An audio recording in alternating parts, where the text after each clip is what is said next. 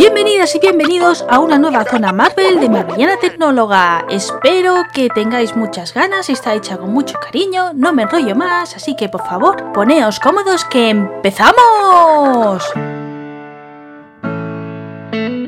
El tema de hoy ya lo conocéis todos los que me seguís en Twitter porque lo adelanté por ahí y es hablar de la serie de Agents of Shield o Agentes de Shield si lo queremos decir en castellano. Y alguno de vosotros os preguntaréis el motivo de por cuál lo tuve que anunciar en Twitter y no por aquí. Pues bueno, Disney Plus ya sabéis que es muy puñetitas, que no anuncia con antelación sus obras. Están cambiando, hay que decirlo, pero Agentes de Shield fue de estas que apareció de sorpresa. Entonces saqué el episodio el jueves y el viernes pues me encontré como que ya estaban disponibles las primeras seis temporadas de esta magnífica serie. Así que tenía muy claro que este mes de julio tenía que hablar de la primera serie de televisión del MCU. Y lo que no tenía tan claro era el cómo eh, analizar las temporadas, hacer un análisis básico, porque sí que es verdad que es una serie que como vamos a ver ha estado muy maltratada y muchos fans no la han disfrutado, es más, alguno ni la conoce. Así que he estado todo el mes pensando, analizando, por eso también es la última zona del mes de julio y bueno, pues al final he decidido que vamos a hacer un primer análisis básico, o sea que es un poco para que os hagáis una idea de qué podemos encontrar en la serie y un poco de su historia y después voy a analizar las cuatro primeras temporadas que son las que he visto. 100% he visto la 1, la 2 y la 4. La 3 la tengo ahí ahí y estoy ahora mismo revisionándola, entonces pues bueno, quizá no es un análisis muy fiel de esa temporada, pero tengo los conceptos básicos y por eso me veo capaz de opinar hasta entonces. Cuando haya visto la 5, la 6 y la 7, que es la última y la que espero que pronto también esté en la plataforma, pues entonces la recuperaremos en un futuro.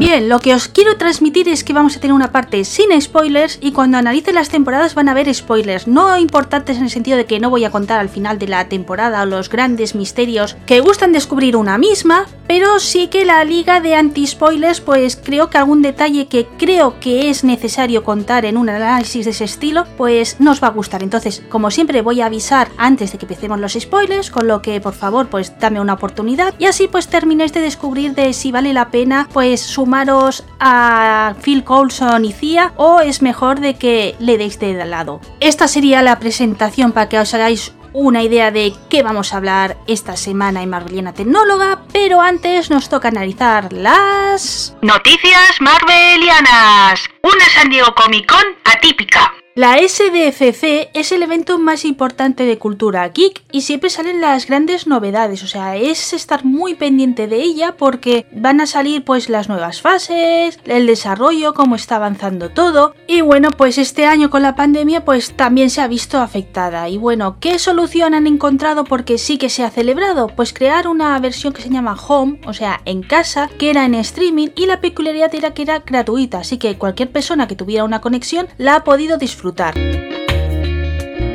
ha tenido charlas muy interesantes y que han valido la pena y me imagino que si visitáis el canal de YouTube posiblemente sigan disponibles, o sea que os animo pues a cotillear este aspecto, pero sí que es verdad que tanto DC como Marvel han decidido no participar en este evento. A ver, es algo coherente porque tal como está la industria, pues no tendrán muchos anuncios que hacer seguros, entonces pues bueno, que prefieran esperar, aunque por ejemplo con la estrategia que ha hecho DC nos deja entrever que es que quieren crear sus propios eventos. Por ejemplo, Marvel podría aprovechar el D23 Expo, que ya existe. Este año no se ha anunciado, pero bueno, podría ser la adaptación por ahí. Entonces, pues bueno, habrá que ir mirando. No obstante, si habéis seguido la San Diego Comic Con, me podéis decir, oye, que sí ha habido un poco de ellos. Sí, claro, ha habido charlas y ha habido un anuncio de Marvel que es la siguiente noticia. Marvel 616. Es el título de una serie documental que se emitirá a partir del 25 de septiembre de este año, sí, el del 2020,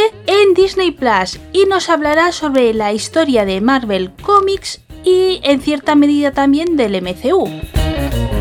En este caso no han querido dar muchos detalles, pero han hecho algo mejor, que es ofrecer dos testeos de los episodios que podemos encontrar. Hay gente que dice que es el 1 y 2, pero si miramos en el perfil de Marvel que ha creado para esta serie y demás, podemos observar que dicen que son el episodio 2 y 4. Como creo que el perfil de Marvel pues cuenta más, yo os lo voy a presentar como 2 y 4, pero he querido dejar constancia de ese hecho por si al final cambiara todo. Y bien, voy a daros unos 5 céntimos. El episodio 2 se titula Higher, Further, Faster. No sé si os suena, pero si sois fans de la Capitana Marvel, debería. Es que es el título o el eslogan que tiene esta película. Así que ya os podréis hacer una idea de qué trata este episodio, que es las mujeres en Marvel, ya sean personajes e incluso personas pues que han trabajado en la compañía. Por ejemplo, aparece una que nos habló Fabián en el especial del 8M que hicimos, que es la creadora del personaje de Miss Marvel. Y el título del cuarto episodio es Lost and Found. Y bueno, son varias personas de Marvel donde nos hablan de personajes olvidados o que no se les ha dado la trascendencia que se merecían. Por todo esto creo que es una serie pues a tener en cuenta, en especial si se quiere profundizar en los conocimientos de Marvel Comics. Y comentaros de que le tengo mucha curiosidad porque la estética que tiene tanto en los planos, grabaciones, fórmulas escogidas para las tertulias que tienen los invitados me recuerda mucho al Disney Gallery de The Mandalorian. Y bueno, a mí me ha fascinado con lo que solo con que tenga una pizquita de lo que he vivido con Joe Favreau y el resto del equipo de Star Wars, pues va a prometer muchísimo. Serie Miss Marvel. No es una noticia en sí, ya que este fue un anuncio del D23 Expo del año pasado, si no recuerdo mal. Quiero decir que no era de la San Diego Comic Con, pero estamos un poco escasos de noticias y bueno, a mí me suele gustar que esta sección tenga al menos tres. Entonces recojo pues que la rumología corre de que Marvel ha fijado el rodaje de esta serie. Empezará en este otoño del 2020 y lo terminará en primavera del 2021. Y se dice que va a ser rodada en Atlanta.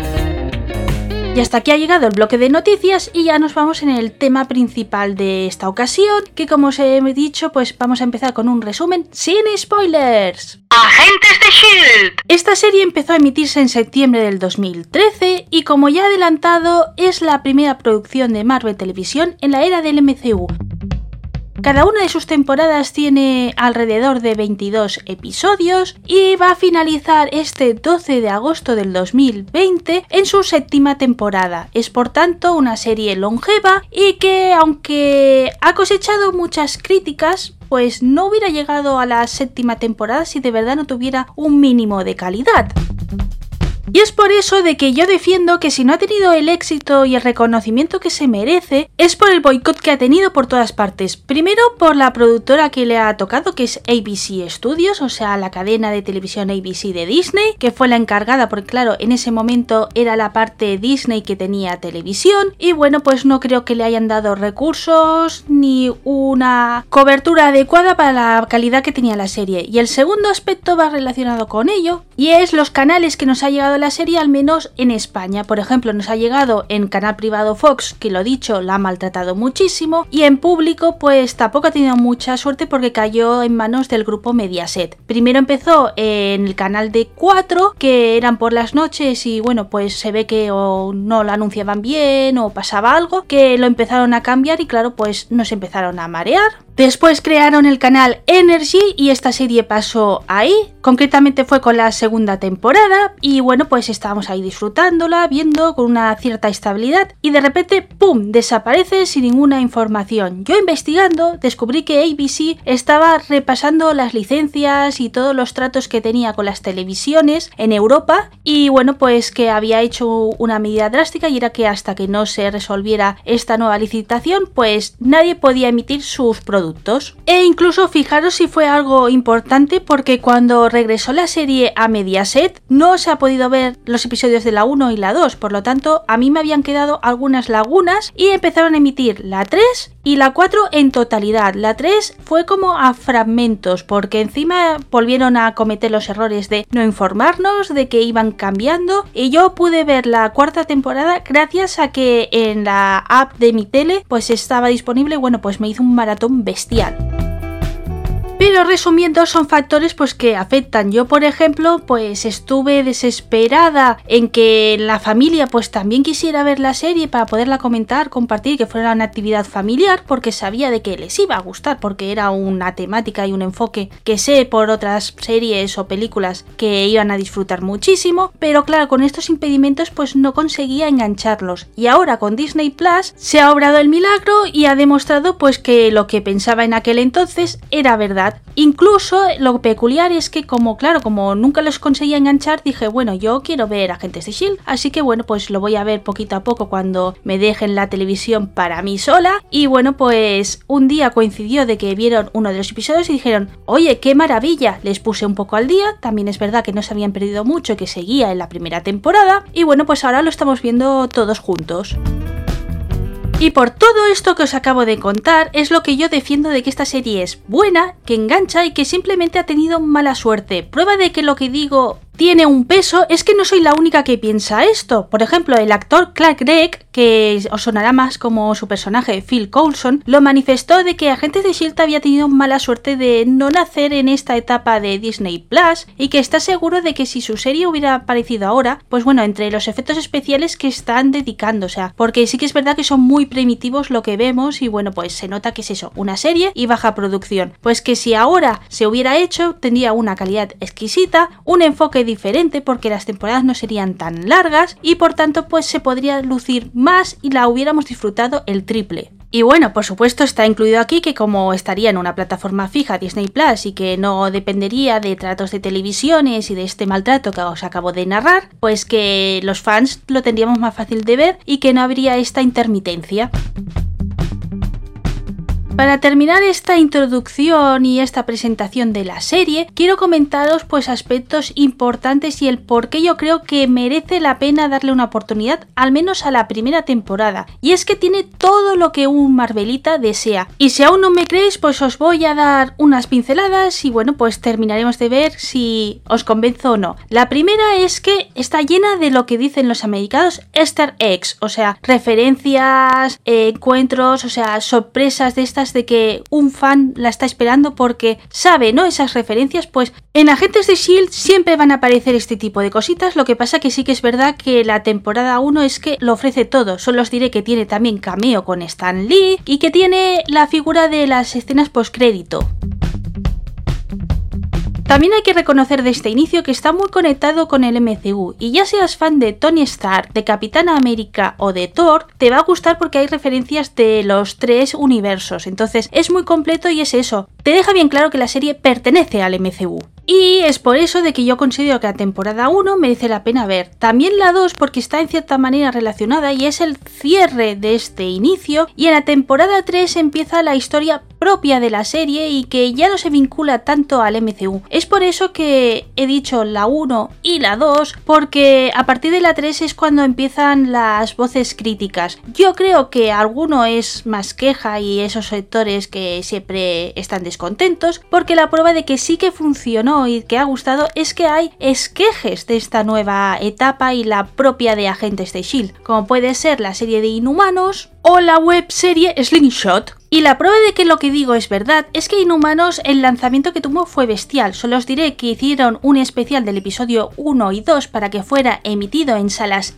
IMAX y que bueno que en las redes sociales había mucho revuelo positivo y que se quería ver. ¿Y qué lo mató? Pues que bueno, nuevamente ABC no quiso apostar nada y los efectos gráficos y demás pues fue espantoso. O sea, si con Agentes de Shield os digo que es su talón de Aquiles, aquí es que la destruyó totalmente y por ello solo tiene una temporada de 8 episodios. Por cierto, está disponible en Disney Plus si lo queremos ver. Yo lo tengo pendiente, pero primero quiero terminar de ver Agentes de Shield y entonces pues ya me pondré con Inhumanos y os lo traeré por aquí por el podcast, como no. La webserie, por si os preguntáis, no está disponible en Disney Plus, al menos de momento, y fue unos 6 episodios que tenían la peculiaridad que duraban 3-6 minutos y tiene como protagonista a una de los personajes que aparecen en la etapa propia de Agentes de Shield. Es por tanto que yo sí que creo que fue una apuesta buena, que el guion está bien montado y que bueno, son pequeños puntos que no han calado mucho. También es verdad de que cambia mucho, o sea, las dos primeras temporadas son de acción, recordaría más pues al espíritu de Natasha Romanoff, para que nos hagamos una idea. La tercera ya empiezan a experimentar y sería pues para fans de, por ejemplo, de los mutantes, porque es una filosofía muy cercana. Y la 4 juega con terror y yo por ejemplo la segunda película de Doctor Strange me puedo hacer una idea de los enfoques y todo eso mediante la temporada 4 de Agentes de Shield. A partir de la 5 aún no la he visto, pero bueno, sé que por los datos que se acerca más al espíritu de Guardianes de la Galaxia y es a partir de este momento que los fans como que han desconectado con ella. A mí me gusta ser justa, así que voy a esperar a verlos para deciros que si estoy de acuerdo con ellos o le veo el encanto, porque sí que es verdad que Agentes de Shield ha hecho también una base y por ejemplo Capitana Marvel está muy vinculada y yo por eso entiendo que aunque fuera en pequeños cameos, se quisiera rescatar a Phil Coulson para esa película. Y encima tenemos que pensar que las fases futuras del MCU pasan porque ocurran en los universos de galaxias y demás, así que me hace invitar el pensar que estas temporadas han sido como un testeo y una prueba y que bueno, que más que mirarlas solo con el entretenimiento, sino habría que verlas porque creo que va a ser una información para el futuro del MCU. Y con esto creo que ya os he hecho 5 céntimos de Agentes de Shield para que os hagáis una idea si merece la pena verla, al menos la primera y segunda temporada y lo demás pues ya decidís en función de si os engancha o no. También me gustaría destacar que me he olvidado de comentarlo que la serie pues tiene el humor característico de Marvel, eso que tanto nos gusta en el MCU y las series que he comentado no he dicho las fechas que fueron emitidas, entonces por si queréis investigarlas y demás, Inhumanos es del 2017 y terminó en el 2018 y la la webseries del 2016. Y ahora sí me despido de todos los que sois anti-spoilers o que os den detalles de más de la cuenta porque voy a empezar a analizar las temporadas con más suco. Temporada 1. Como ya he adelantado, uno de los personajes que tenemos en Agentes de Shield es Phil Coulson. Entonces, a muchos nos creó la duda de ¿va a ser la historia de Phil antes o después de la primera película de los Vengadores? Pues bien, no me voy con rodeos y os comento que la historia es después después de los hechos que ocurren en la película de los Vengadores. Y por tanto, el hilo argumental de esta primera temporada es ¿por qué sigue vivo Phil Coulson? Pues ese misterio se resuelve a mitad de temporada, aunque quedan algunos flecos que hasta el final pues no resolveremos. Pero ojo, no estoy diciendo de que sea justo después de Vengadores 1, sino que la historia transcurre después de Iron Man 3, ya que aparece el Extremis y concretamente el arco argumental y ya lo vemos con algún personaje que aparece que lo odias profundamente sabiendo lo que ha sucedido en Capitán América, el Soldado de Invierno, que está más enfocado a la segunda película que acabo de mencionar. En el terreno de personajes es un elenco muy coral y no está todo enfocado a Phil Coulson, sino que cada uno tiene su peso e incluso a medida que vayamos viendo las temporadas cada uno va teniendo su momento para brillar y que le cojamos cariño. En ese aspecto creo que Marvel ha hecho muy buen trabajo con esta serie y por tanto tiene tropecientos personajes y estaría horas y horas mencionándolos todos, con lo que voy a hacer una pequeña selección. Creo que lo justo es empezar con el equipo inicial de Phil Coulson, que lo forma Melinda May, que esta es mi personaje favorita y es una especialista, por si no os identificáis, pues sería como una Natasha Romanoff, o sea, una chica que puede con todo y que es de operaciones. También pertenece a esa rama Grand Ward, un personaje que tiene un pasado muy oscuro y que vamos descubriendo a lo largo de esta primera temporada. En el terreno científico tenemos a Gemma Simons y a Leo Fitz, son los personajes que más me gustan porque claro, entre que juegan con la ciencia y la tecnología sería como rescatar el lado Stark, ¿no? Entonces pues desde un principio son unos pilares muy importantes para el desarrollo de la serie y la última integrante de este equipo es Sky, una chica que es una hacker que no es agente de Shield y por tanto nos va a permitir conocer la estructura de esta organización que si no hemos consumido los cómics en el MCU es verdad pues que ha quedado muy light.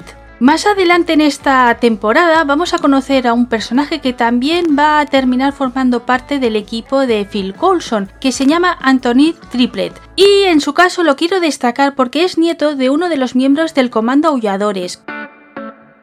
Si no lo recordáis o os suena vagamente, es el equipo que ayuda a Peggy Carter y por tanto también a Capitán América en la primera película, o sea, cuando están luchando contra Hydra. Así que como veis, los Easter eggs están recubiertos en esta temporada. En serio, o sea, y me estoy dejando muchísimos para lo dicho, que no quitaros sorpresas fuertes. Pero hay que decir de que este fichaje lo quería destacar porque creo que gracias a él, pues, se desarrolló la serie de Agente Carter, o sea, la serie de Peggy Carter. Demostrando nuevamente que, como os digo, pues la serie pegó fuerte y gustó y abrió un abanico muy amplio para Marvel.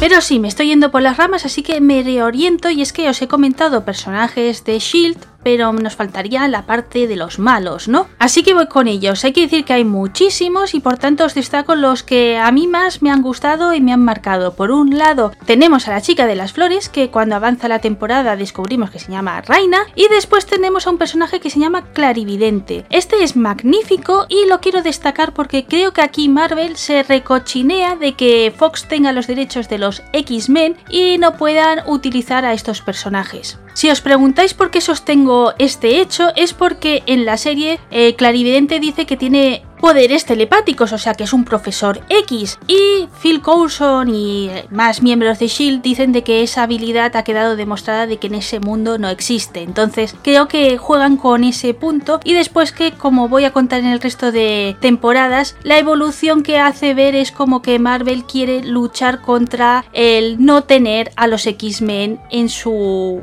universo del MCU. Temporada 2 si en la primera temporada he dicho que el arco argumental es descubrir qué ha pasado con Phil Coulson, en esta temporada es descubrir el origen de Sky. Y es que no lo he comentado, pero Sky llega sin saber de dónde procede. Entonces, en la primera temporada se hacen como pequeñas pinceladas, pero es en este momento cuando vamos a conocer realmente sus padres, su procedencia y el destino que le espera a este personaje.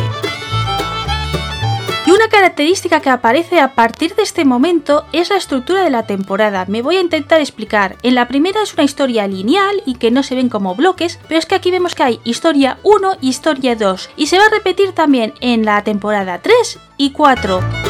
Es por tanto que yo considero de que realmente cuando decimos, por ejemplo, temporada 2 de Agentes de Shield, deberíamos de decir 2 porque primero nos cuentan una historia, se resuelve y aunque sí que es verdad de que nace de esa resolución, es totalmente independiente y si te pierdes episodios pues no pasa nada porque es eso, son arcos argumentales totalmente diferentes. Y sí, también tienen intensidades diferentes, por ejemplo, en esta segunda temporada a mí me gusta más el bloque 1 y el 2 pues en algún momento se me hace pesado y solo lo compensa de que algún misterio que quedó sin resolver de la temporada 1 pues aprovechan y se cuenta, como por ejemplo una historia del pasado de Melinda May. En las temporadas 3 y 4 ocurre lo contrario, o sea, el final de temporada, o sea, este segundo bloque son espectaculares. De personajes nuevos que aparecen en esta temporada, me gustaría destacar por parte del equipo de Shield, pues a Mac, Bobby y Hunter, y a la sorpresa de la temporada porque es un actor pues de renombre. Me refiero al personaje de Carr, quien lo interpreta Kyle McLanchan, espero haberlo dicho bien, que es el protagonista de Twin Peaks. Temporada 3. A partir de aquí aviso de que sí que van a haber spoilers fuertes porque para poder entender lo que voy a contar pues hay que avanzar cosas, incluso voy a retroceder un poco, y es que en la segunda temporada aparecen los Kree y la figura de los inhumanos, y es mediante ellos que Marvel consigue traer al universo MCU el espíritu de los mutantes, y es que estos seres son modificaciones Kree y que en cierta manera tienen poderes especiales, lo mismo que hemos podido ver en las películas de los X-Men. Para que se me entienda bien, estos humanos realmente son descendientes de otros humanos que sufrieron por desgracia experimentación CRI. Entonces les han dado unas cualidades y cuando tocan cierto elemento que descubrimos en la segunda temporada, se modifica su ADN y adquieren sus poderes. Bien, ya estáis situados, así que nos falta decir el qué personaje importante de la serie es inhumano. Pues es Sky, ese es el origen que descubrimos en la segunda temporada y también pues su verdadera identidad. Por ello ya no se llamará Sky, sino que empezaréis a ver que le llaman Daisy Johnson. Y al igual que ocurre con los X-Men, estos seres también tienen su nombre propio como de trabajador o de superpoder. Entonces, en su caso se llama Temblor o en inglés Quake. La historia argumental es que Daisy quiere hacer un equipo de inhumanos que trabajen para Shield, como que demostrar de que no son monstruos y que ser diferente pues puede marcar la diferencia para bien. Y el otro gran misterio de la temporada es el origen de una piedra y bueno, lo que desencadena el descubrirlo, tratarlo y bueno, pues aquí me quedo para que la podáis disfrutar bien la temporada. De personajes nuevos voy a destacar a dos inhumanos, uno es Lincoln, que no lo he dicho, pero aparece en la segunda temporada y bueno, pues ya demuestra de que promete y aquí pues termina de gestarse bien, y la otra es Yo-Yo, que fijaos si tuvo pues peso y demás de que es precisamente la protagonista de la miniserie web que os he comentado, Slingshot. ¡Cuarta temporada! Llegamos al final del podcast porque esta es la última temporada que voy a analizar de Agentes de Shield. La 5, 6 y 7, como he dicho, en cuanto las vea, pues le dedicaremos un episodio propio. Y esta temporada cuarta es la primera que leí grandes críticas negativas, que todo el mundo decía de que estaba perdiendo el rumbo, cuando para mí personalmente es la gran temporada de Agentes de Shield. O sea, es que es la que más adoro. Lo primero que tenemos que tener claro es que se aleja un poco de los inhumanos, o sea, siguen estando porque Daisy pues sigue apareciendo en la serie, pero en ese momento hay que pensar que Marvel Televisión estaba desarrollando la serie de inhumanos, entonces pues bueno, como que los quería apartar y darle su propio espacio. Por lo tanto, deciden meterse en esta temporada en el misterio y en cierto grado, por qué no decirlo, en el terror. Y es por este aspecto que yo creo que la película que se está desarrollando de Doctor Strange ha sido como un experimento esta temporada para poderla desarrollar desarrollar bien la película.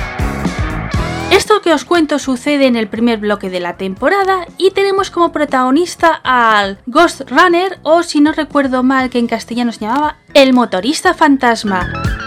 Es una propuesta nueva, muy arriesgada y que creo que aciertan de pleno. La prueba de lo que estoy manifestando es que desde que apareció no para de salir pues rumores de que en las películas del MCU podría aparecer el motorista fantasma y mucha gente pues dice ya que lo habéis desarrollado en Agentes de Shield, por favor rescatarlo.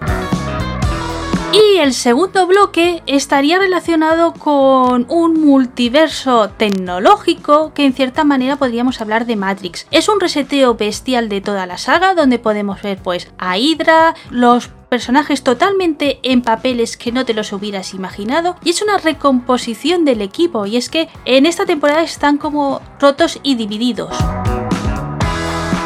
De verdad que esta temporada para mí es bestial. Lo dicho, esta un segundo bloque para mí es una experimentación y una preparación a los multiversos. Y la prueba de que me gustó es que tenía un hippie bestial para que llegara Avengers Endgame. O sea que, lo dicho, para mí es una temporada buena y no hay que ir con prejuicios, sino disfrutarla. Y es más, Agentes de Shield, como he dicho, incluso ahora que estoy revisionándola y que pues se ven más detalles, lo veo más claro que es lo que os estoy diciendo. Es como una experimentación y una preparación para lo que nos espera en el MCU. Y es por eso de que me duele tanto de que haya sido una serie tan maltratada, porque la verdad que el espíritu que tiene es que no se merecía todas estas cosas.